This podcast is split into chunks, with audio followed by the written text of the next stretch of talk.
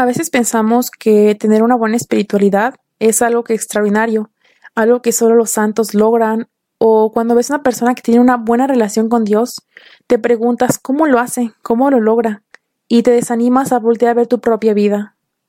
Te pones a pensar en tu espiritualidad y recuerdas esos días que olvidaste rezar, ese día que preferiste no ir a misa, o cuando ni siquiera pasó por tu cabeza a Dios. Llevas meses sin confesarte, sin comulgar, y ni hablar de las dudas sobre tu fe y tu religión. Te preguntas si ese es el verdadero camino que debes de seguir abriendo tantos problemas y escándalos. Y también hay cosas que no entiendes por qué suceden o por qué Dios las permite. Respira y ten calma. Tal vez pensar en todo esto te abruma y te deprime, pero lo primero que debes hacer es respirar y tener, y tener calma. No abandones el camino y no cambies de religión o dejes a Dios, porque eso no va a cambiar en nada, no mejorará y hará que simplemente tu relación con Dios termine. Sé que parece difícil, pero no abandones y no te rindas. No está mal dudar, no está mal preguntar y no está mal fallar. Hasta los grandes santos dudaron y fallaron, Pedro, incluso Pedro negó a Jesús tres veces. Lo que está mal es fallar y no levantarse, no buscar resolver tus dudas, pero también ten cuidado donde buscar resolverlas. Hay varios peligros y errores en la búsqueda de una auténtica espiritualidad. Por una parte, la ignorancia en los temas espirituales es muy grande y a veces lleva a que cada quien se forje su propia espiritualidad, su propio criterio.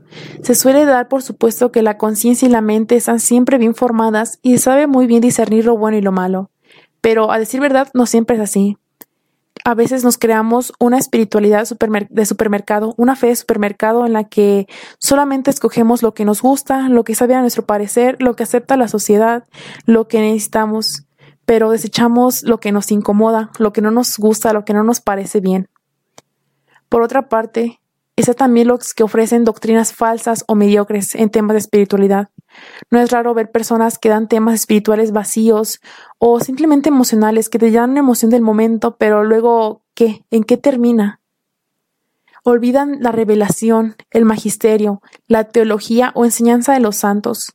Se contentan con seguir sus propios gustos y opiniones crean una espiritualidad falsa porque no conducen a la perfecta santidad y el compromiso apostólico. Producen cristianos cómodos, sabiondos, tibios, soberbios intelectuales o con ideas confusas, extravagantes y etéreas, que van haciendo un, discurso de una espiritualidad que solamente busca complacer a los demás, que se ajusta a sus necesidades y a su ser. Ya lo decía bien San Pablo, no soportan la doctrina sana, sino que según sus caprichos se rodean de maestros que les halagan el oído. ¿La escuchaste bien? ¿Qué te dijo esta cita? ¿Te la vuelvo a leer? No soportan la doctrina sana, sino que, según sus caprichos, se rodean de maestros que les halagan el oído. Es por eso que es bueno tener un buen guía espiritual. San Juan de la Cruz recomienda mucho mirar en qué mano se pone, porque cual fuera el maestro, tal será el discípulo. El hombre no es perfecto y cae, se equivoca, pero no por los errores de unos cuantos encasillaremos a todos. Dios sí es religión y también es amor.